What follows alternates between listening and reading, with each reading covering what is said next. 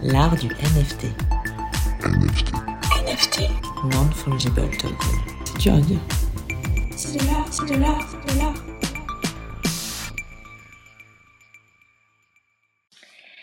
Bonsoir et bienvenue dans ce nouvel épisode de l'art du NFT.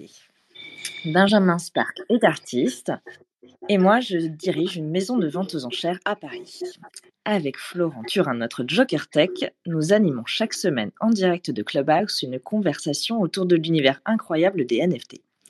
Nous décryptons l'actualité du moment, nous invitons des artistes, des protagonistes du crypto art et ainsi nous explorons le potentiel infini de ces fameux actifs numériques appliqués au monde de l'art et de la culture en général. Vous pouvez participer à l'émission en direct tous les mardis à 18h ou nous écouter ensuite sur vos plateformes de streaming préférées sous forme de podcast. Vous pouvez suivre notre actualité en vous abonnant à notre compte Twitter @ardunft et c'est parti pour l'épisode du jour. Alors aujourd'hui, nous recevons Yacine euh, Aïtkassi. Donc je suis vraiment très heureuse euh, de te recevoir Yacine, vraiment bienvenue. Merci, merci, bonsoir, merci pour l'invitation. Et on va euh, ben, prendre le temps de revenir sur ton riche parcours, euh, sur tes euh, projets divers et variés, sur, sur ton, ta création Elix et, et sur plein d'actualités aussi imminentes. Donc vous pourrez intervenir en fin de room et surtout rester jusqu'à la fin pour une petite série de questions sur le vif et euh, le tirage au sort du giveaway de la semaine dernière. Donc cette semaine, euh, vu l'intense parcours de notre invité, on ne va pas faire de Ah, on t'entend plus, Léo. On va pas, on va pas faire d'actualité. Ben, par, euh, par interview. Sauf si Benjamin, tu voulais dire un petit mot euh, de non-actualité. Non, mais Yacine, est-ce que tu peux te présenter euh, très rapidement dans un premier temps, juste nous dire qui tu es, où tu vis et ce que tu fais? Alors, euh, j'ai compris, euh, Yacine, est-ce que tu veux te présenter Donc, on, on va commencer là. Euh, donc, je m'appelle Yacine Ekassi, je suis un artiste digital depuis la fin du XXe siècle. Et euh, je suis aussi, du coup, depuis euh, plus de dix ans maintenant, le créateur d'un- d'une personnalité virtuelle qui s'appelle euh, Elix euh, et qui est devenu en 2015 le premier, unique à ce jour, ambassadeur digital des Nations Unies. Ça, c'est la présentation très courte, hein, mais donc je vous laisse euh, rebondir. Ouais, alors il paraît qu'on m'entendait pas très bien. Est-ce que c'est Non, mieux? on t'entend. Oui, là, on t'entend très bien. Là, c'est mieux. Ok. Donc, euh, petit problème euh, technique euh, résolu. Donc, merci. C'était ça la question. C'était une présentation très succincte. Bah voilà. c'est parfait. Alors, est-ce que on, on peut euh, ben, revenir sur ton parcours Euh, euh, Voilà, comment tu t'es formé, où tu t'es formé. Je crois que c'est dans une, un très bon endroit, une très bonne maison. Voilà, donc, on, va, faire un petit peu chronologique hein, pour, pour essayer de parcourir vraiment toute l'étendue de, de, de ce que tu as pu faire. Euh, oui, alors j'ai été formé, comme je disais tout à l'heure, fin du XXe siècle dans euh, la, première section de ce qu'on appelait à l'époque le, multimédia. Donc c'est déjà un, mot qui résonne pour euh, pour toute une génération. L'époque, j'ai connu l'époque bénie des, des, des CD-ROM et DVD-ROM culturels. Euh, donc je fais les arts déco de, Paris et effectivement c'était la, la, la première ère euh, digitale. Enfin, vraiment, euh, j'ai eu la chance de, vivre la succession de ces, de ces différentes euh, époques. Et, et donc, voilà, la, première, cette, première émergence du digital, donc on appelait multimédia, enfin vraiment le passage d'un monde purement analogique à un monde digital progressivement, euh, auquel j'ai pris part, hein, puisque j'ai réalisé un certain nombre de ces, euh, de ces euh, contenus interactifs, et notamment le DVD-ROM du Louvre en 99, mais aussi euh, CD-ROM Pompidou, CD-ROM Yves Saint-Laurent, etc. Et jusqu'en euh, jusqu'en 2000, en fait, il a un moment assez marquant et c'est assez drôle parce que euh, il y a quelques jours, il y a eu la, la sortie du film Matrix Résurrection Et, euh, et donc, on, on, je sais pas si on, se souvient à quel point la sortie du premier Matrix en 99 avait été un, choc et, euh, vraiment une, pierre qui avait été jetée dans la mare collective, de l'inconscient collectif de ceux qui étaient en train de, de, de, de devenir une véritable ère digitale. Cette, cette, cette transformation et cette révolution. D'ailleurs, le, le, troisième Matrix s'appelait Matrix Révolution. Et, euh, et, ce rapport entre le réel et le virtuel, pour aller vite, en tout cas, euh, d'imaginer qu'il y avait une forme de, de, réalité physique tangible et une réalité. Euh, on en avait parlé en cours de philo. Moi, j'étais au lycée à la sortie de Matrix et euh, on avait fait le lien avec Spinoza, etc. Mais tu as raison, c'est une vraie révolution dans l'inconscient collectif. Cette oui, absolument. Et effectivement, et tu l'as, tu l'as précisé, c'est-à-dire que c'est, c'était vraiment aussi une révolution philosophique. C'est-à-dire que le, la, la, technologie et l'histoire de la technologie qui accompagne celle de l'art et qui est parallèle à celle de l'humanité, c'est une espèce de, de, de fil euh, conducteur, mais qui est une façon aussi d'aborder notre relation au réel, à la réalité, à la valeur, euh, à la matière, à la lumière, à l'image. Donc euh, des thèmes qui sont éminemment euh, philosophiques. Donc tu as cité Spinoza, mais on a aussi Bergson, qui, était une, grande inspiration dans son travail sur le rapport à la mémoire, le rapport à l'image. Et c'est un peu dans ce bain euh, qu'on commence le, le 21e siècle, euh, vraiment sortie, euh, une sortie un peu groggy de, de, de Matrix.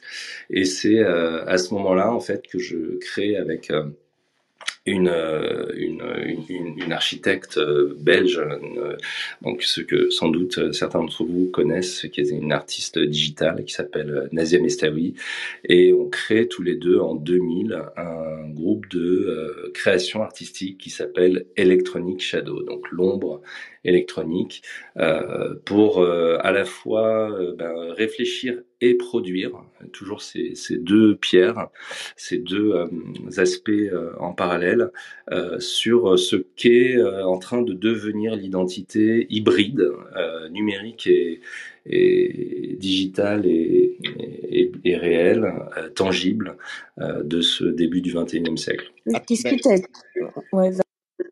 Non, je voulais dire que euh, moi aussi, je vais mettre mon grain de sable hein, sur euh, Matrix. Hein, moi, je vais vous parler de Platon, le mythe de la caverne, où euh, tout n'est qu'illusion, etc. Mais pour, pour revenir à, à, ce que tu faisais, Yacine, en fait, tu avais vu très tôt l'émergence de ces mondes parallèles, de notre double digital. On reviendra sur Elix, évidemment. Mais quand tu as lancé ça, tu, étais, à mon avis, tu étais bien seul. On était bien isolé à l'époque. Je me souviens l'époque des, des CD-ROM et de, de, la réalité des réalités virtuelles et puis euh, Second Life, enfin tous les, les premiers métaverses en fait. Ouais. On était bien seul, on était bien isolé et les gens pensaient que c'était pas de l'art surtout. Ouais. Est-ce que tu te souviens du jugement qui a dû être très dur sur euh, ton travail avec euh, dans ce collectif euh, Vous essayez de faire de l'art, vous avez fait de l'art, mais le jugement n'était pas là encore. Hein? On, effectivement, on a fait de l'art, on a exposé euh, partout dans le monde, on a reçu des, des, prix, on a une pièce qui a été achetée dans un frac, on a même euh, créé la peau digitale d'un frac, hein, qui est le, le, le, frac centre. Donc on, on, a vécu toute cette époque où effectivement euh, le digital restait quand même devant la porte, euh, poliment. Vous avez reçu euh, Albertine Meunier, qu'on évidemment qu'on a rencontré à cette à cette époque. On était une, une poignée de pionniers qui pensions que effectivement euh, l'art ne se définissait pas uniquement par euh, le, le, le, média euh, qu'il qu'il utilisait, mais par à la fois un propos, une expérience et puis une, une recherche esthétique et technique. Hein. Il faut jamais oublier que l'art il tient son son, son origine même dans sa dans sa dans, dans le mot hein, le mot le mot grec techné qui signifie à la fois l'art et aussi la euh, cette relation entre l'art et, la technologie, c'est euh, euh, c'est vraiment les deux faces, les deux faces d'une même pièce qui, joue son histoire dans le temps. Et c'est vrai que les pionniers du, digi, du digital ont connu cette période un peu ingrate où effectivement on a énormément expérimenté, mais quand on se trouvait dans des contextes pour le coup purement artistiques, dans des foires, dans des expositions émission euh, ben, simplement le, cette forme d'art n'était pas représentée.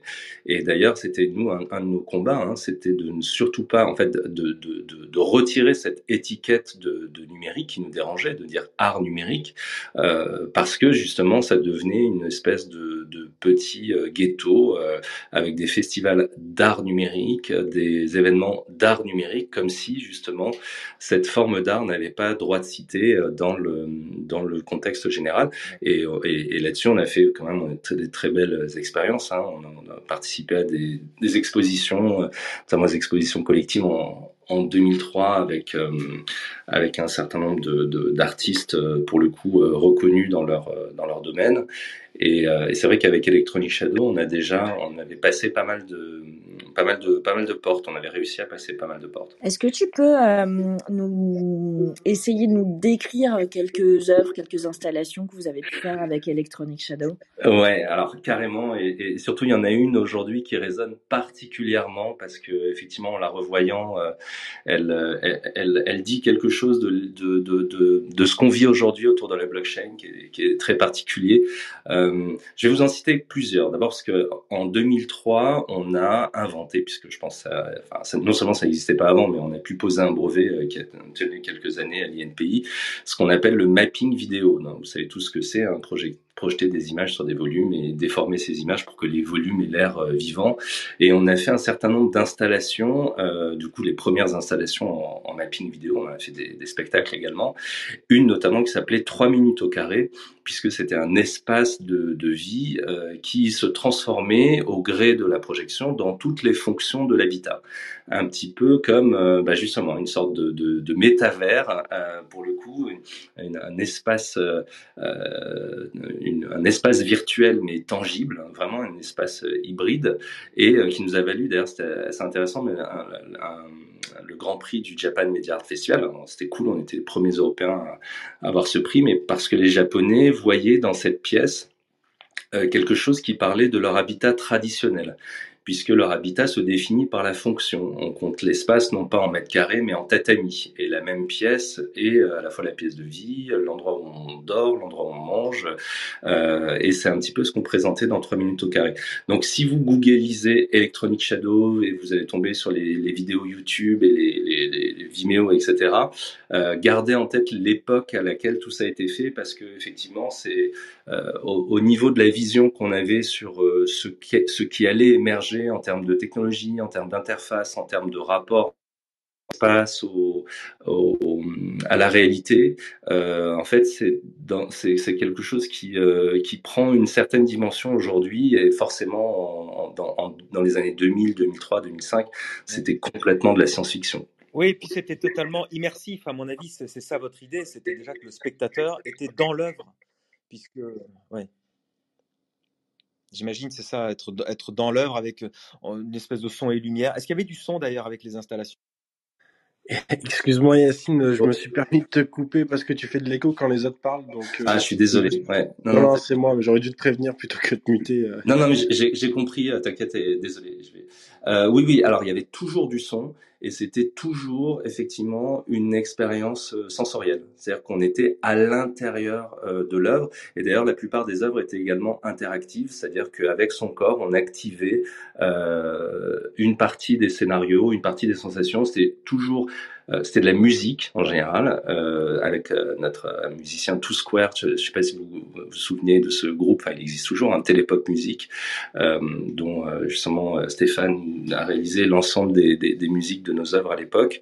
Donc, on rentrait vraiment dans un dans un trip, hein, puisque c'était des, des, des dans une certaine obscurité. On travaillait énormément avec la projection, aussi avec de la matière physique. On a fait beaucoup d'installations avec de l'eau. Et notamment, alors, la, réponse que j'avais donnée, une installation qui s'appelait Exil, qui est un anagramme d'Elix d'ailleurs, Exil, euh, dans laquelle on a fait en fait un, grand bassin de, de 4 mètres de long, rempli d'eau, euh, dans laquelle on avait une projection d'eau, donc des reflets comme ça dans la salle. Et à l'intérieur de ce bassin, on, voyait une espèce de des lignes comme ça qui, qui partaient d'une île à l'extérieur du bassin en lumière et une île dans le bassin de l'autre côté. Donc comme un comme un comme des fils qui reliaient deux points entre eux.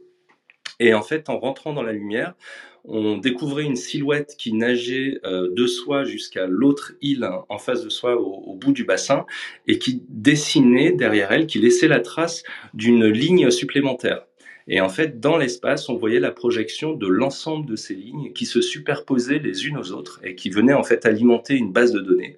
Et ces lignes pouvaient être dessinées soit physiquement dans le dans l'espace de l'installation, soit euh, de manière digitale à travers le site. Et en fait, c'est une sorte de métaphore avant l'heure de la blockchain, c'est-à-dire une stratification de la mémoire où tous les actes sont enregistrés dans une base de données, sont visibles et elles sont activées par des êtres humains qui soient dans un espace physique ou dans un espace euh, digital. Donc je vous invite à la découvrir en ligne.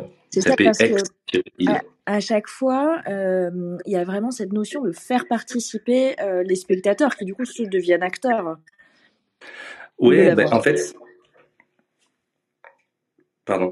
Euh, oui, en fait, c'est une façon de, de, de comprendre l'œuvre. C'est-à-dire, encore une fois, euh, c'est une forme narrative. C'est-à-dire, effectivement, euh, c'était pas nécessairement de l'art génératif, encore qu'on a fait ça aussi, mais un, une, forme d'expression où la position du spectateur bah, modifie sa perception de l'œuvre. Il y avait un de nos, un de nos slogans qui était la, euh, qui résonne avec la question des fake news, mais qui disait la vérité est un point de vue. C'est-à-dire qu'en fonction du point de vue qu'on adopte euh, sur l'œuvre, euh, en fonction de l'endroit même euh, physiquement qu'on va prendre dans une pièce, on va avoir une forme de réalité différente. C'est très phénoménologique. Je ne sais pas si vous êtes, vous êtes inspiré de ce courant philosophique. Écoute, euh, on était inspiré, euh, on, on, avait des sources d'inspiration qui étaient très très larges. Hein. Effectivement, tu as parlé de philosophie, Deleuze, euh, Bergson. On, on, on prenait, euh, euh, Nazia avait une, une dimension euh, aussi également très très spirituelle qu'elle a développée à, à, la fin de notre de notre collaboration, et, et aussi toute la relation sur la matière, donc sur les, les, les, différents états de la matière, sur la, la dynamique quantique, etc. Euh, L'idée, c'était vraiment de travailler sur des nouvelles formes de perception et de se projeter toujours de manière un peu, un peu prospective sur ce à quoi pourrait ressembler euh, enfin, un avenir, un avenir euh, comme ça hybride entre le réel et le digital qui en était à son premier âge. Oui, il y a beaucoup de philosophie, il y a beaucoup de réflexion en fait dans, dans ton travail. On retrouve ça aussi. Ça me fait, ça m'évoque quand tu parlais de blockchain, ça m'évoque les, premiers fondateurs autour de Satoshi Nakamoto, les premiers cypherpunks, euh, qui avaient une, philosophie de l'informatique en fait, qui voyaient ça comme un moyen de libérer les, individus du carcan social, de les libérer des, des, des, des, comment, de, toutes les images préconçues qu'on avait. Et puis, euh, il y a une certaine liberté dans tout ce que tu concevais, euh, il me semble-t-il, hein, une volonté de se libérer euh, des codes de l'art, des, carcans intellectuels et surtout des carcans artistiques. En fait, il fallait vraiment faire, faire sauter tout ça. Et finalement, le, digital a permis ça. Et, aujourd'hui, avec l'avènement des NFT, c'est le, digital qui prend toute sa place et qui permet de, faire plein plein de choses. Donc, ça continue en fait, Electronic Shadow, ou c'est toujours c'est entre parenthèses maintenant? Shadow a été créé en 2000. Euh, notre dernière installation, nos, dernières euh, présentations publiques ont eu lieu en 2012. Euh, ensuite, chacun a eu sa carrière de son côté. Et puis, euh, malheureusement, et c'est l'aspect euh, à la fois tragique et, d'une certaine forme de, continuité, mais euh, Nazia est, décédée pendant le, confinement. Donc ça a été euh, un, bah, un, événement assez euh, évidemment euh, très très puissant et, avec énormément de, de monde qui euh, du coup dans les dans les hommages on, on, on fait revivre tout ce travail qu'on avait fait. Et c'est vrai qu'il y a cette cette dimension un petit peu euh, un petit peu de, de, de recherche de dématérialisation et et, euh, et, et, les, nos chemins en fait euh, qui ont pris des, des formes euh, différentes et, et, en même temps complémentaires et dont je ressens aujourd'hui dans le dans cette réémergence digitale et le phénomène des NFT évidemment on va en reparler euh, des choses qui résonnent et, qui, et qui de toute façon pour moi résonneront toute ma vie par rapport à ces expériences qu'on faisait à une vingtaine d'années et qui aujourd'hui prennent absolument tout leur sens. Euh, alors avant de parler des NFT, pour, euh, pour enchaîner sur une note plus euh, peut-être plus, plus joyeuse, tu es euh, papa numérique, Yacine, en quelque sorte. Est-ce que tu peux nous parler de ta progéniture? Bah, Maintenant que je vous ai parlé d'Electronic Shadow, j'en parle, honnêtement, j'en parle pas souvent, et, et, et là on, en, on, on, parle digital, donc forcément c'est un sujet qui va vous toucher plus, et donc on, on remonte un petit peu plus loin. Mais en 2011, euh, en fait, on a déjà le, la, la, deuxième phase de cette ère euh, numérique, hein, considérant qu'on ouvre la troisième et Web 3 et, compagnie, on va en parler. Mais dans cette deuxième phase de l'ère numérique, euh, justement, euh, ce qui était peut-être réservé à euh, des privilégiés, ou en tout cas on nous regardait bizarrement, les gens qui étaient, euh, encore une fois, on parlait de nouvelles technologies à l'époque, ça ça veut bien dire que c'était nouveau pour la majorité des gens. et d'un coup, l'avènement de ce Web 2 censé être plus interactif, en tout cas l'émergence des réseaux sociaux, euh, l'émergence euh, des, smartphones petit à petit, qui est en train de euh, de, transformer radicalement le rapport à l'Internet, le rapport à l'information, le rapport à l'identité, hein, parce qu'on a parlé d'ombre électronique au début, mais on faisait des installations où les gens qui venaient pas n'étaient pas forcément équipés, et du coup ils rentraient dans un monde magique de quelque chose qui allait leur arriver. Et c'est vrai qu'à partir de la deuxième décennie, ben, ce truc est arrivé. Chacun d'entre nous avait réellement une ombre électronique. Qu'il le veuille ou non, c'est-à-dire qu'une ombre électronique, c'est aussi toutes les datas qui euh, vous définissent auprès des organismes qui vous connaissent par autre chose que votre nom. Euh, ça peut être le compte en banque, ça peut être vos données de santé, ça peut être toutes les millions d'images euh, qui sont déversées chaque jour sur les réseaux sociaux. Et en fait, ces ombres électroniques, elles, elles commencent à, à générer des personnes digital. L'intuition, c'est de se dire, bah, en fait, euh, l'heure est venue pour ouvrir une nouvelle page euh, artistique et aussi dans le mode de communication euh, qui va me faire revenir, et pour plein de raisons, je, je vous en citer quelques-unes, à la forme la plus, comment dire, vraiment, si on parle d'art, c'est dans les beaux-arts, c'est peut-être la première expression qui est le dessin. Pourquoi le dessin euh, Pour plusieurs raisons euh, qui sont euh, complémentaires.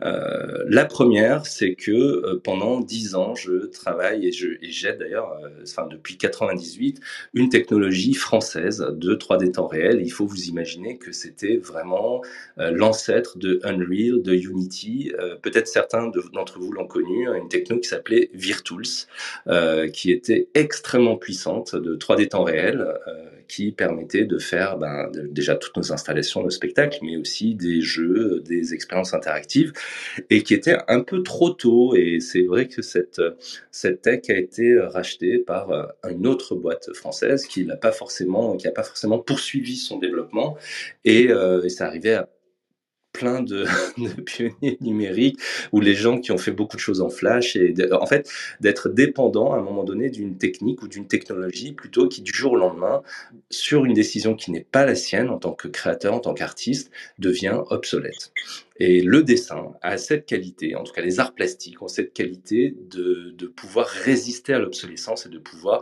se transformer, de se transfigurer. Donc j'ai été un peu euh, échaudé, il y a eu cette envie. Et puis au-delà de cette euh, anecdote un peu euh, un peu malheureuse et encore une fois tout le monde l'a connu hein. à chaque mise à jour de, iOS il y a des, applications qui disparaissent pour les gens qui peuvent pas les, maintenir euh, il y avait aussi cette idée que le dessin est une sorte de média universel qui remplit une, une fonction Benjamin, pardon. Mais en fait, non, parce que ce que tu veux nous dire, Yacine, c'est que après avoir exploré à fond, il y a 20 ans, un peu plus de 20 ans même, les outils digitaux, tu es revenu tes, au, crayon à papier et au dessin et au carnet blanc que l'on voit sur toutes tes vidéos YouTube où euh, a, y a, on va peut-être parler aussi de d'Elix maintenant euh, parce que le, le, suspense est intense mais on, veut en fait tu es en train de nous dire que tu es arrivé à créer ce petit bonhomme ce petit personnage qui a été créé avec trois coups de crayon sur une page blanche finalement et euh, c'est ce qui a donné même le plus de force à tout ton message en fait. Ouais, mais en fait, c'est exactement à ça que je voulais arriver. C'est et bon ici je, prends peut-être trop de temps, je m'en excuse. Euh, mais l'idée c'est que c'est euh, Elix effectivement c'est une page blanche, un stylo, un crayon et, euh, et l'apparition d'une forme qui est résumée vraiment à son, à son essentiel, c'est-à-dire décaractérisée, donc du coup qui puisse parler à tout le monde, mais c'est une création de l'ère numérique. C'est-à-dire que euh, entre le moment où euh, où il y a une idée, en fait, je, vous résume à, quoi ressemble Elix au début. Je dessine ce petit personnage euh, très souriant dans un carnet et je mets en scène le carnet de manière à ce que le dessin et la photo, en fait, et la réalité qui l'entoure dans la photo ne, ne, ne, crée un seul et même message. Par exemple, euh, typiquement, je sais pas, euh, Elix euh, qui est en équilibre sur sur la Tour Eiffel. Euh, donc je dessine Elix en équilibre sur une pointe, je pose le carnet le long, enfin je, je tends le bras de manière à ce que dans mon appareil photo, on ait vraiment l'impression qu'Elix soit debout sur la Tour Eiffel. C'est une sorte de réalité augmentée low tech. Mais en fait, la dimension comme les photos de la Tour de Pise, quoi. Exactement, c'est le, le, principe. Mais en fait, la dimension de créer sur le motif, un petit peu comme les, les impressionnistes, tu vois, qui ont été libérés de leur atelier par l'invention du tube de peinture, bah, Elix, c'est ma libération, et tu as parlé de libération de l'atelier digital, donc euh, avec les énormes machines qu'on avait à l'époque, les projecteurs, etc., grâce au smartphone. Le smartphone, si tu veux, c'est mon, c'est mon, euh, c'est mon tube de peinture impressionniste. C'est ce qui me permet de sortir et d'aller créer sur le motif. C'est ce que disaient les, les impressionnistes. Ça, c'est de la super punchline. Hein. Donc c'est vraiment création sur le motif et du coup avec ce qu'apporte le motif, c'est-à-dire le hasard. Euh, je me balade dans Paris et en fonction de ce que je vois, c'est vraiment du situationnisme. Je, je, pars à la volée et surtout l'autre l'autre idée, c'est que je considère Elix non pas comme un personnage euh, de, fiction qui vit dans un monde fictif, mais comme un personnage hybride, une personnalité virtuelle qui a tous ses comptes de euh, réseaux sociaux. C'est-à-dire que tous les comptes sont à son nom comme s'il existait vraiment. Euh, c'est une sorte de, de, de euh, bah, c'est ton double, c'est ton, c'est ton double, euh, j'allais dire digital, non, mais c'est ton double virtuel en fait, ce petit, le petit Elix. Mais en fait, pas... si, si j'ai bien compris, dès que tu l'as créé, ce qui est intéressant, c'est que dès que tu as créé ce personnage, tu l'as fait voyager. Donc euh, quand on, circule, quand on, tape Elix dans Google, on voit qu'Elix est, parti dans le monde entier en fait, il y a quelques années. Et je pense qu'après on va arriver sur euh, les Nations Unies, etc. Mais je pense que tout de suite d'emblée, il a eu un rôle d'ambassadeur de l'humanité finalement ce, petit personnage. Il y avait cette, il y avait effectivement cette idée de pouvoir parler à tout le monde, pouvoir s'adresser à tout le monde. Alors c'est pas mon double à moi effectivement, et, et, et Lucie Léonard en a parlé comme d'un enfant, et c'est vrai que c'était plus proche de ça. Euh, mais il y a effectivement ce, ce, ce, cette façon de pouvoir s'adresser à tout le monde, et là-dessus j'ai des, anecdotes assez euh, assez folles euh, parce que c'est là pour le coup lié au dessin. Mais le dessin c'est une forme vraiment de langage universel.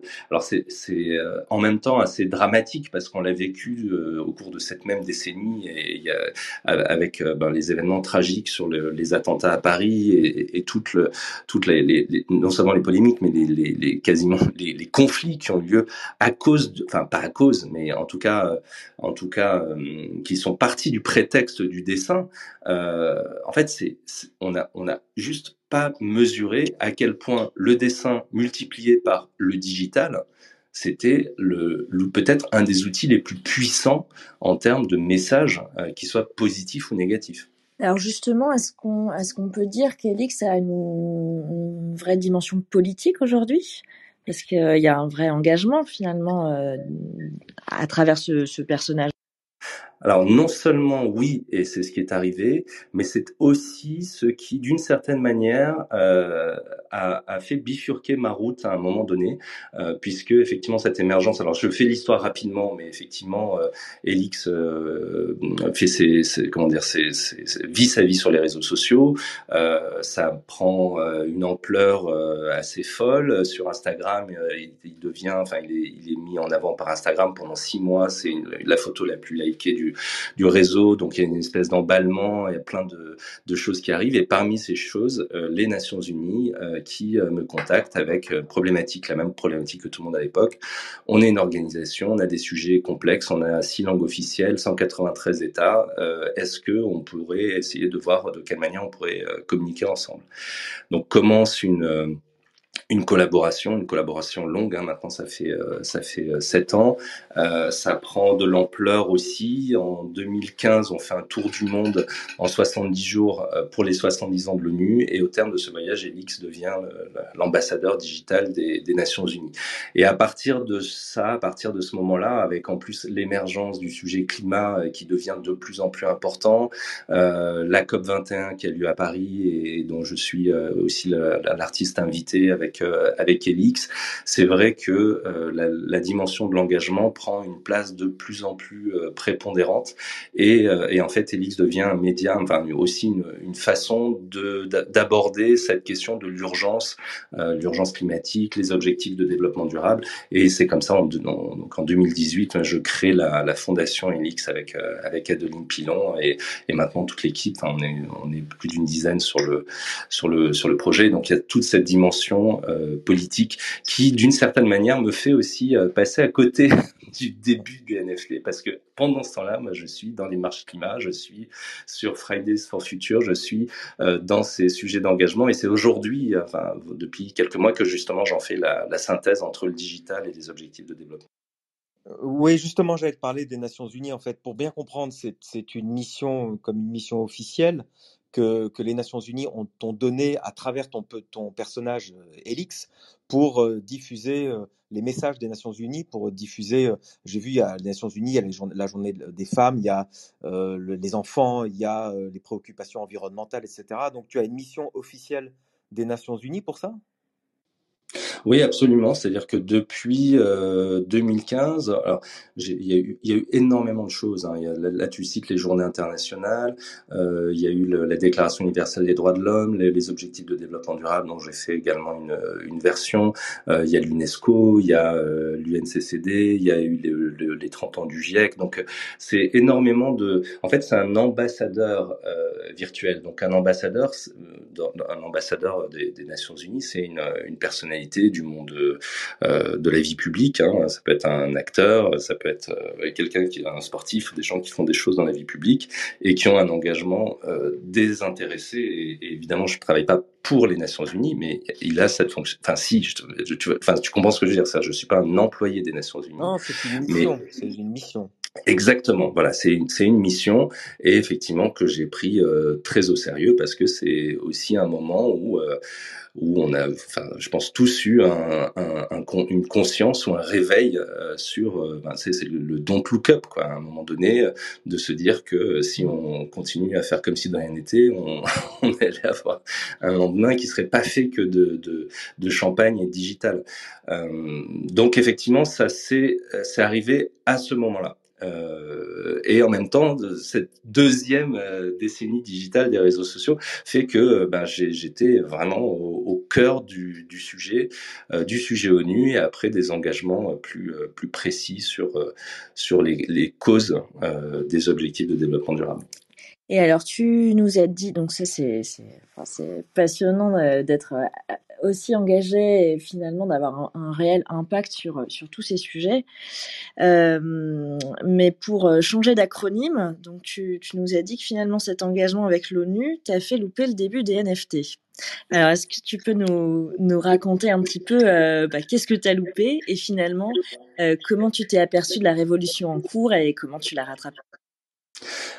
Euh, bah, en fait, c'est vrai que euh, pendant, euh, pendant, enfin vraiment pendant ce temps, c'était vraiment pendant ce temps trois points de suspension. Euh, j'étais, on, était en pleine, euh, en pleine création de la de la fondation, de tous les programmes qu'on qu menait, etc. Et, euh, et c'est vrai qu'il y a eu un, un temps d'arrêt mondial qui a été, enfin au final, je pense, et je, dis ça, je m'avance peut-être, mais je pense qu'il a été vraiment une, une sorte de grande chance collective. Euh, et c'est difficile à dire parce qu'il y a encore beaucoup de gens qui souffrent de, de, de, de, de ce sujet. Et c'est, euh, je parle de la pandémie, hein, vous l'aurez compris. Mais d'une certaine manière, c'est une espèce de société qui va trop vite euh, et trop vite dans le mur.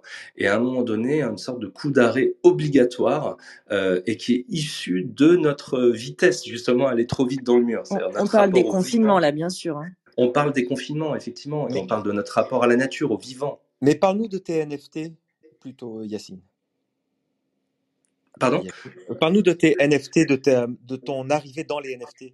Alors, bon, en fait, euh, je, je faisais le, le, le, le parallèle parce que avant d'arriver sur les NFT, je suis euh, re- euh, revenu très très fort sur la question des, des métavers. On va peut-être en parler tout à l'heure et de la réalité virtuelle. Et l'arrivée sur le sur les NFT et, de- depuis un an en fait euh, que je que je m'y intéresse et de, de plus en plus, c'est-à-dire de comprendre le phénomène. En plus, j'en ai parlé avec euh, votre beaucoup avec euh, votre invitée précédente euh, Primavera qui est euh, qui est une amie. Donc, on a beaucoup parlé de ce, ce sujet et, du coup en, le- voyant évoluer en même temps. Et euh, et, et, depuis euh, depuis euh, depuis six mois ben, de réfléchir à la façon non seulement de, de, rentrer sur le sujet, mais avec, avec du sens et de pouvoir apporter quelque chose de supplémentaire. Donc, je, vous parle très, très, euh, enfin, rapidement, on va aller euh, droit au but, mais on lance là notre première euh, collection de NFT avec Elix euh, et qui va ouvrir la deuxième décennie d'Elix. En 2011, il a 10 ans, on ouvre la deuxième décennie. Et en fait, Elix, vous connaissez depuis 10 ans, c'est toujours ce personnage noir et blanc, souriant, et c'est toujours le personnage unique. Et en fait, il faut se figurer que ce personnage unique, c'est comme si on superposait très très rapidement des millions et des millions de visages qui, euh, assemblés, enfin superposés très rapidement, créent cette forme d'un euh, visage moyen, souriant, que tout le monde peut comprendre. Et quand on ralentit, quand on, déplie comme un, comme une sorte de- d'accordéon euh, les, les, les visages qu'il y a derrière, et ben on découvre, là en l'occurrence, 1111 visions, versions, euh, approches, visages différents, puisque c'est un projet euh, PFP. Alors là, pour le coup, vraiment, je, je rentre complètement dans les, dans les codes, euh, dans les codes du NFT, et en même temps, c'est euh, l'exposition s'appelle Parallèle. C'est un travail qui met en parallèle l'ancien et le nouveau. On, on peut Euh, rappeler quand tu dis, Yacine, quand tu dis PFP, on peut rappeler que ça veut dire Profile Picture. Et on, on peut expliquer peut-être, et là on est au cœur des, des NFT, que finalement on parle beaucoup des collectibles. Alors tous les gens dans les NFT connaissent les CryptoPunks, les Bored Apes, euh, les CryptoKitties, et en fait c'est ce qu'on appelle des collectibles, et maintenant des Profile Pictures, parce que tout le monde sur Twitter aime bien placer euh, en, en visage Twitter un, un collectible en fait. Et donc j'ai vu que Helix, euh, il y a une galerie à Lyon qui va présenter d'ailleurs tous tes, tous tes, euh, tes 111, enfin tes 1111 euh, petits Helix en collectible finalement. Ça va être présenté à Lyon apparemment. Tu fais un hommage à Warhol. J'ai vu qu'il y avait beaucoup de pop art dans, dans la présentation d'Helix.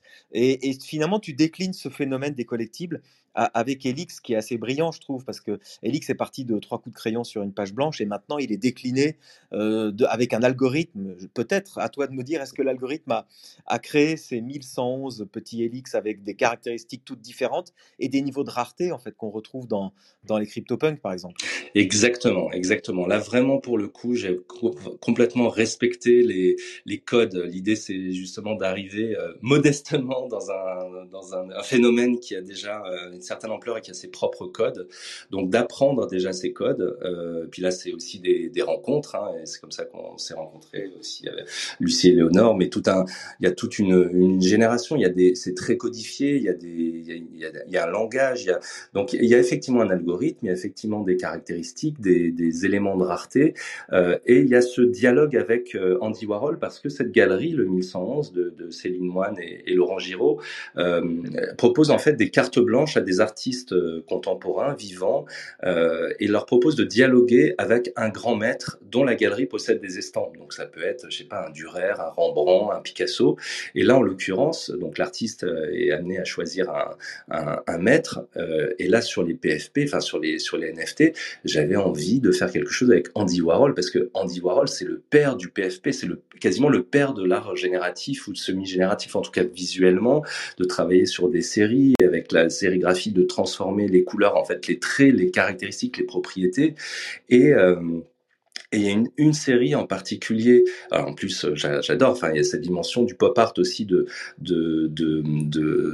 démocratiser euh, l'art et d'être dans une forme qui soit justement, euh, c'est typiquement, il y a beaucoup de NFT artistes dont on ne disait pas qu'ils étaient des artistes avant l'émergence des NFT, et dont on parlait, je sais pas, des animateurs 3D, des graphistes, euh, des, gens qui ont des, capacités techniques et aussi un langage artistique, mais qui ont euh, effectivement souvent été méprisés avant euh, avant cette ère-là. Mais tu parlais de, tu parlais d'Andy Warhol, qui, qui pour moi est un dieu aussi, parce que moi je fais du pop art, et donc pour moi c'est celui qui a tout inventé. On dit souvent d'ailleurs, Yacine, j'imagine que, enfin, imagine Warhol vivant aujourd'hui, mais Warhol aurait des comptes Instagram, il aurait des NFT évidemment, il aurait certainement créé OpenSea lui-même, enfin. Et alors, euh, tu sais que j'ai, on a trouvé donc Christie's a vendu des œuvres de Warhol qui ont été faites sur un, un Macintosh de 1984 avec la petite souris, on voit des petits pixels, il a essayé de faire un autoportrait, donc c'est assez émouvant de se dire, euh, ce type-là, tu lui mets n'importe quoi entre les mains, et il te fait une icône, et il fait une icône façon PFP aujourd'hui, dans façon profile picture ou collectible. Donc c'est hyper, inspirant. Hein. Ouais, et, c'est vrai qu'en en, en travaillant sur cette matière-là, euh, et, même en mode génératif, c'était vraiment, euh, vraiment absolument génial. Et les, formes qui en sortent, enfin, il y a, quelque chose qui est fabuleux pour, euh, pardon, Lucie Léonore. Ouais, ouais, je voulais juste que tu nous, nous, nous dises brièvement où on pourra les voir, parce que je crois que, que c'est une exposition un peu particulière qui s'ouvre euh, euh, vendredi. Alors l'expo, en fait, vendredi, on va célébrer les, les trois ans de la Fondation Elix, et euh, du coup, à la- dans notre fondation abritante euh, qui est à Lyon. Euh, et, et le lendemain, samedi, on ouvre le- l'exposition. Alors le, le 13 au soir, on aura le, aussi un vernissage à Lyon, donc c'est euh, au 11 rue Chavannes, au premier étage, euh, à Lyon, euh, premier arrondissement, d'où le, d'où le 1111.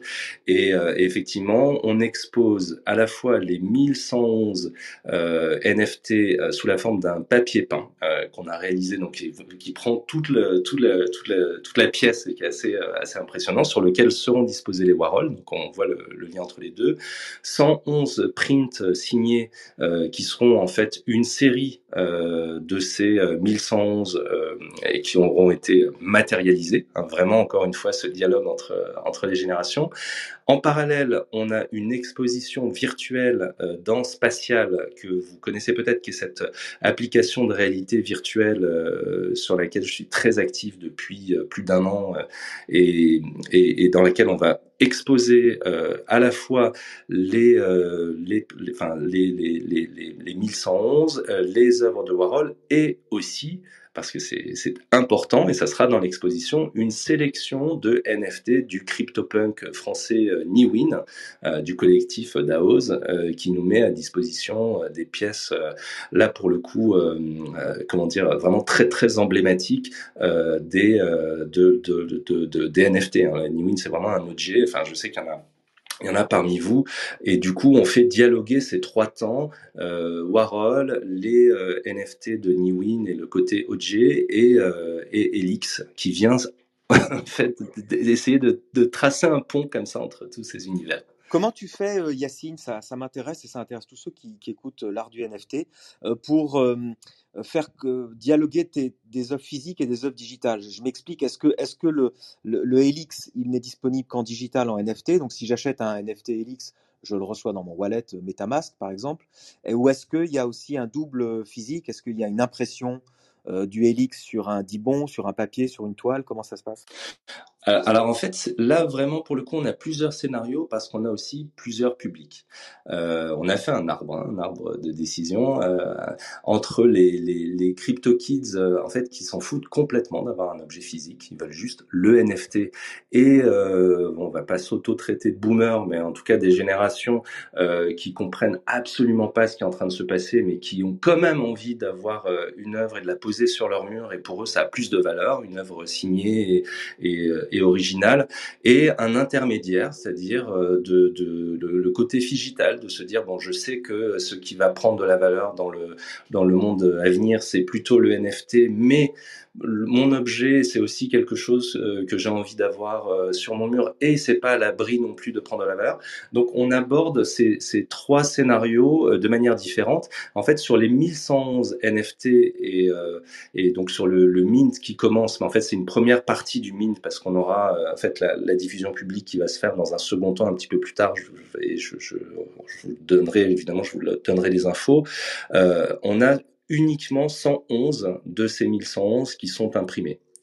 Euh, donc euh, ça, enlève, euh, en fait, ça ne leur rajoute pas une valeur particulière en tant que NFT parce que je les ai pris vraiment de manière linéaire du numéro 112 au numéro 220, 223 et c'est 111. Alors, le, hasard de leur de leur trait, c'est le hasard de la forme générative, mais euh, mais en fait, euh, voilà, il y a des gens qui repartiront uniquement avec euh, avec ces avec ces tableaux. On va leur expliquer le principe et si ils veulent faire le voyage jusqu'au bout, on aura des on aura des, des, des, des, gens qui seront là et, aussi du, du, du, collectif DAOS pour les onboarder, en fait, pour les embarquer, pour leur raconter l'histoire, peut-être pour les aider à faire leur wallet, pour leur expliquer ce qui est en train de se passer. Et il y a aussi une dimension pédagogique, hein, euh, je veux dire, entre euh, les gens qui sont dedans et ceux qui sont pas dedans, la, la marche, elle est quand même encore assez haute. Et tout ça, ça va se passer donc à la galerie 1111. Et euh, donc, on pourra venir, on pourra se s'aider à, à être aidé pour avoir son wallet et on pourra acheter les NFT aussi sur place ou est-ce qu'on les NFT, on pourra aussi les acheter sur une plateforme? Enfin, comment comment ça va se passer? Alors, alors, je, je, si je vous dis, en fait, euh, ce qui va se passer, c'est que pour l'ouverture de l'expo, les, euh, les NFT qui sont associés aux œuvres, on va les offrir. Euh, C'est-à-dire que la, la, personne achètera son, son, son, tableau, on va lui proposer le NFT euh, qu'on va lui minter euh, gratuitement. Donc, il, il, il, aura uniquement à régler ses, ses gas fees et du coup lui faire comprendre ce qui va se passer là-dedans. Et ensuite, le, le, le drop public comme je disais tout à l'heure, se fera dans un second temps. Donc, euh, euh, les gens qui sont euh, qui sont à Lyon pourront effectivement dans la galerie, bah, soit soit prendre rendez-vous, se être enregistrés pour participer au, au, prochain drop, ou avoir justement ce, ce mint qui sera offert. en fait, le, le, le, le, NFT du tableau physique qu'on achète. Hein. Ok, donc, donc, là, tout se passe à Lyon en fin de semaine, quoi. Il faut vraiment euh, être. Euh, et partout dans le monde après, euh, effectivement, dans, quelques semaines, on l'aura pour tout le monde. Et, ah. même si vous n'êtes pas à Lyon, vous pourrez avoir votre NFT. Tiens, je, avant de te poser ma, prochaine question, Yacine, je voulais simplement dire aux personnes qui nous écoutent qu'elles peuvent maintenant lever la main et monter sur scène, prendre le micro avec grand plaisir pour soit te poser une question, soit intervenir, enfin partager une expérience ou quoi. et je voulais te demander, Yacine, de mettre un peu les pieds dans le plat euh, revenir sur ta mission aux Nations Unies, dont une partie de la mission euh, est pro-environnementale et la lutte contre le réchauffement climatique et les émissions de CO2. Alors, tu sais qu'il y a beaucoup de, beaucoup de discussions.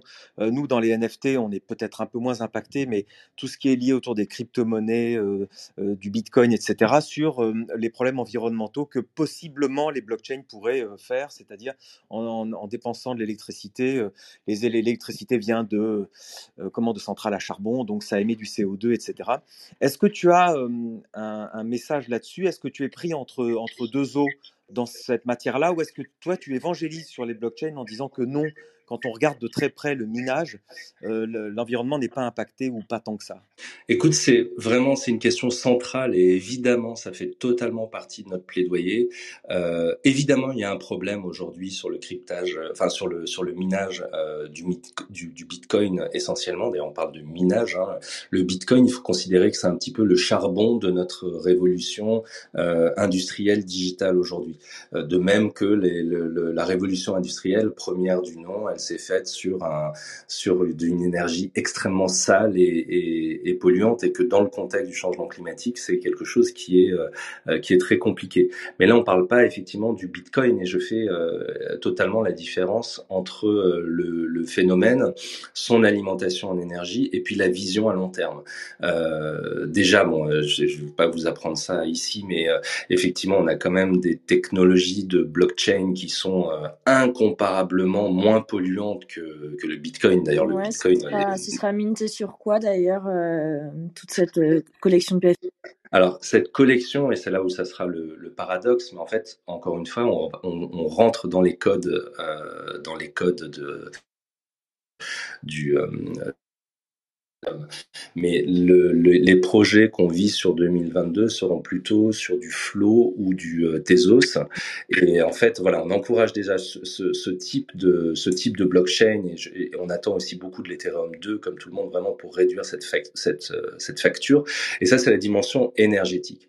Maintenant, sur la dimension vision à long terme, euh, ce qu'on est en train de vivre potentiellement. Et, avec ce, alors évidemment, j'en parlais tout à l'heure avec Electronic Shadow, mais le fait de donner de la valeur à de l'immatériel et de, dont tu parlais tout à l'heure des NFT comme des actifs, c'est-à-dire de passer de, passifs à des actifs, c'est-à-dire que on est en train de, de c'est une véritable révolution culturelle euh, qui va avoir des impacts euh, environnementaux majeur euh, parce que justement on va être capable de vivre sans frustration ce que dans le développement durable on, appelle de nos voeux depuis euh, des décennies, c'est-à-dire une certaine forme de frugalité, euh, avoir moins mais mieux.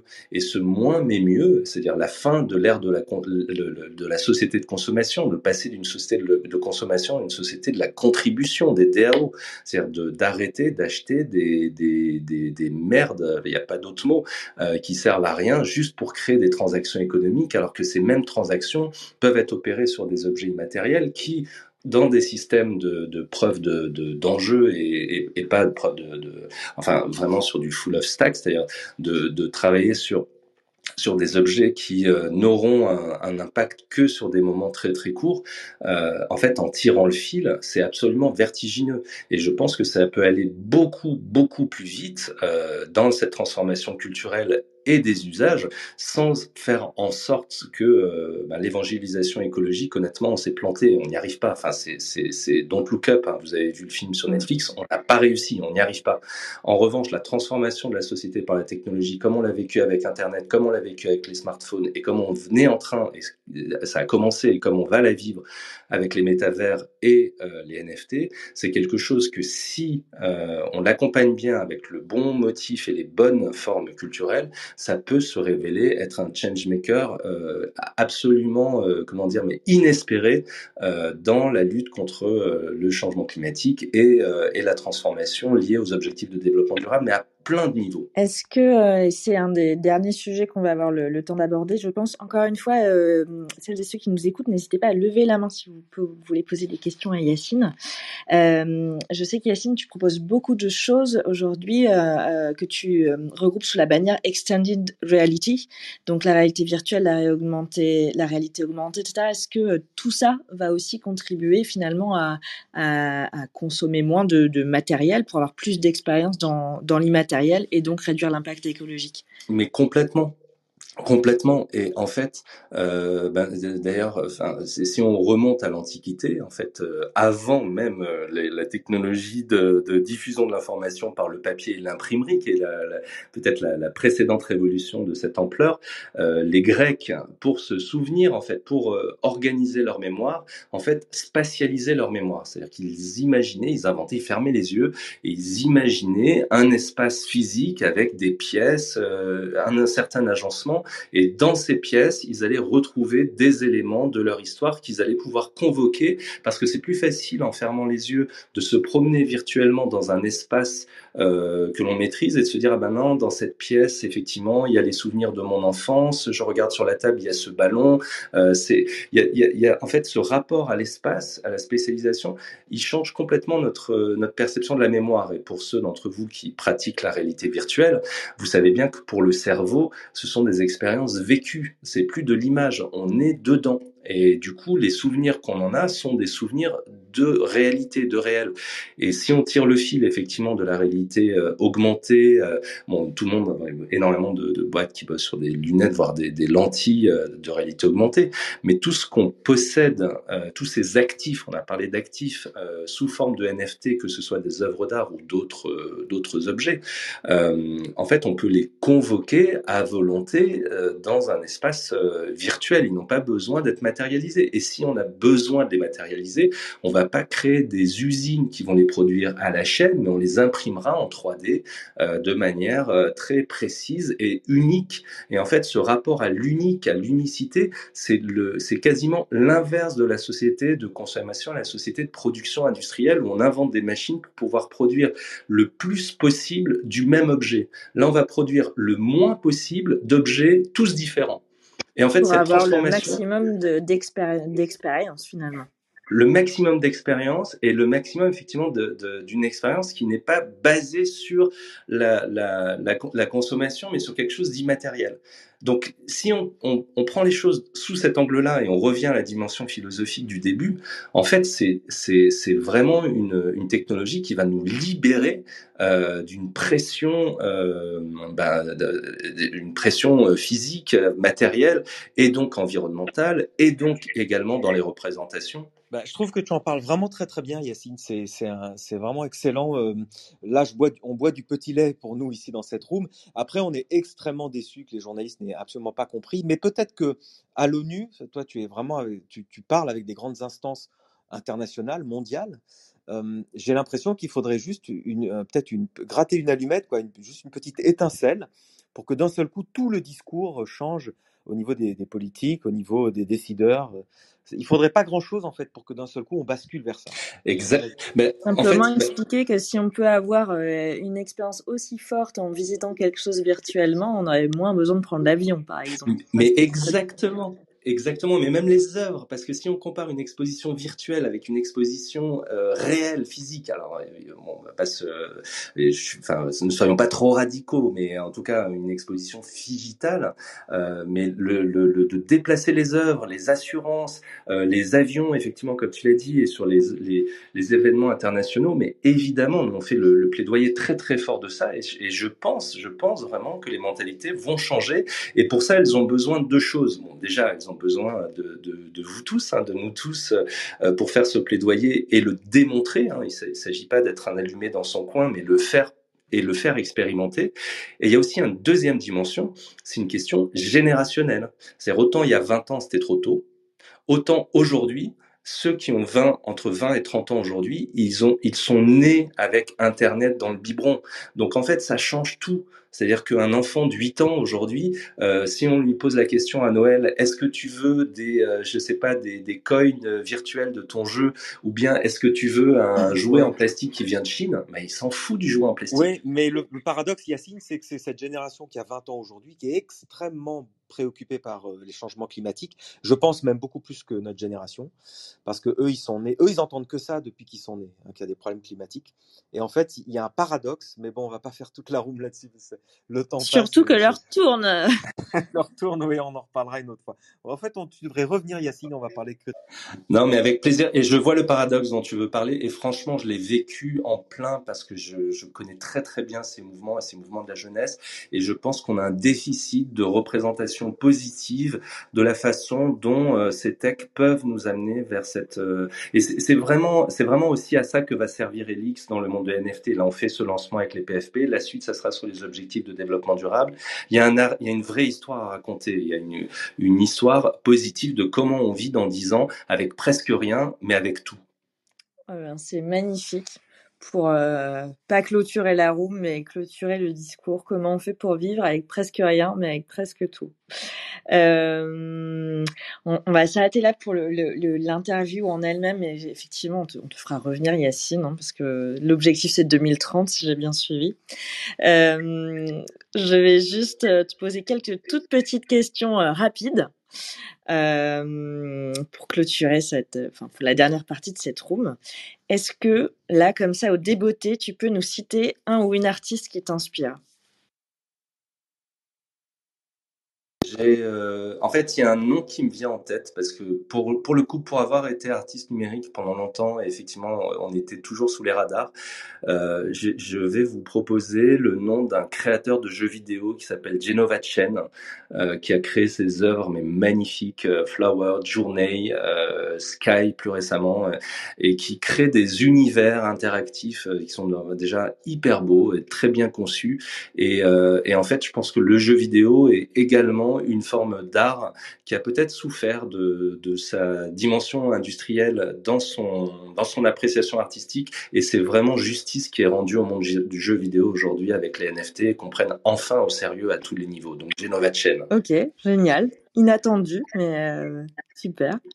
Est-ce que tu es collectionneur de NFT alors je commence, hein, mais je suis, Alors, arrivé tard. hein, T'as commencé euh, par quoi? C'est quoi ton premier NFT Alors mon premier NFT, je vous ai parlé de Spatial tout à l'heure, euh, et Spatial a mis en, en vente en fait des espaces qui sont en eux-mêmes des NFT, et du coup l'espace dans lequel on va exposer la boucle est bouclée, euh, l'expo parallèle euh, avec Warhol et Newin, est en, en soi-même un NFT qui s'appelle Museo, qui a été créé par Polycount, et ça c'est mon tout premier NFT. Génial.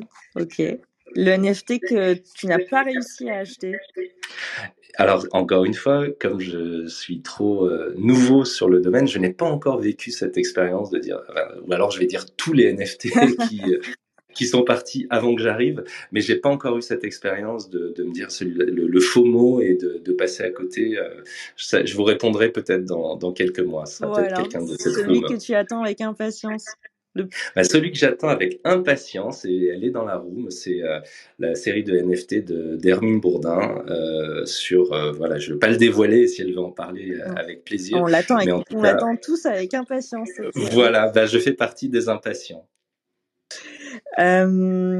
Et enfin, l'invité que tu aimerais écouter dans cette room, sachant qu'Hermine, on l'a déjà écouté. On pourra toujours te réinviter, mais je- Euh, bah, il y en a plusieurs. J'ai parlé de, de, de, Niwin, le, le CryptoPunk, qui est, cette collection absolument incroyable dont on verra des pièces dans, l'expo. Et Niwin fait partie d'un collectif euh, qui s'appelle DAOs, euh, dont j'ai rencontré euh, le fondateur Benjamin euh, Grauer il y a quelques mois et, du coup qui est devenu vraiment un, qui est un, guide hein, dans cette dans cette grande aventure du NFT. Donc j'aimerais beaucoup les entendre là mais j'aimerais aussi entendre Adeline Pilon, avec qui j'ai créé la fondation, parce que euh, quand on a créé la fondation, en fait, elle avait créé une société que peut-être certains d'entre vous ont connue, qui s'appelait Happening, et qui était un algorithme de prédiction de la valeur des œuvres d'art sur une base de données de 100 000 artistes, et donc c'était assez précurseur sur ce qui est en train de se passer en ce moment.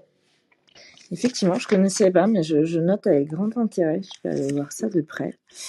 Et eh bien, merci beaucoup, Yacine. Je passe la parole à Florent pour clôturer avec euh, la petite tradition du giveaway. Il faut faire le tirage au sort de la semaine dernière.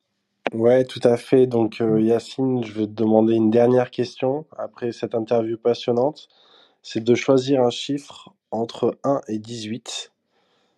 Et tu vas être responsable de, du, ben justement du NFT de notre invité de la semaine dernière, euh, Albertine. Et ben forcément le 17 pour les 17 ODD. Ok, bon, je vais commencer par la fin pour une fois, pour changer un petit peu, au cas où si il y en a qui essaient de hacker le game. euh, 9, 10, 11, 12, 13, 14, 15, 16, 17. euh, C'est Dindona qui euh, gagne le, fol- le, le giveaway de cette semaine. Et euh, donc félicitations à toi, Dindona. Et du coup, euh, Yacine, euh, on t'a pas demandé, mais est-ce que tu aurais aussi un giveaway pour les auditeurs de l'art du NFT Ah bah, J'allais du coup vous le proposer, mais effectivement sur le Mint de, de, samedi, on peut en mettre un en, en jeu pour, pour vos auditeurs avec plaisir. Ah ben trop bien, trop bien. Je pense que ça va avoir un grand succès. Donc euh, merci beaucoup. Euh, donc on vous donnera, euh, il faut, va falloir nous follow sur Twitter pour pouvoir participer à ceux qui nous écoutent en replay sur Spotify ou Apple Podcast. Et voilà, superbe et merci beaucoup. C'était vraiment passionnant et je pense aussi qu'il faut qu'on te réinvite parce qu'il y a plein de sujets à creuser euh, philosophiques, pas juste artistiques. Ouais. Avec plaisir. Merci infiniment Yacine de, de, de, de cette heure passée ensemble. On aurait pu passer encore euh, des heures et des heures, je crois. Bah, Excusez-moi, j'ai parlé effectivement un peu beaucoup, mais avec grand plaisir. Ah non, pour- non, non, c'était passionnant. Benjamin, un petit mot de la fin? Non, le, le- oui, merci euh, Yacine. C'était, j'aime bien ces perspectives que tu traces entre euh, le- l'humanisme, la philosophie, euh, l'art. et Puis, euh, c'est toutes les frontières sont mélangées. Enfin, il n'y a plus de frontières en fait. Donc le message est bien passé ce soir. Je suis vraiment ravi. Eh bien, je clôture officiellement. Merci encore et puis à la semaine prochaine. Bonne soirée. L'art du NFT. L'art du NFT. NFT. Non-fungible token. C'est dur à dire. C'est de l'art, c'est de l'art, c'est de l'art.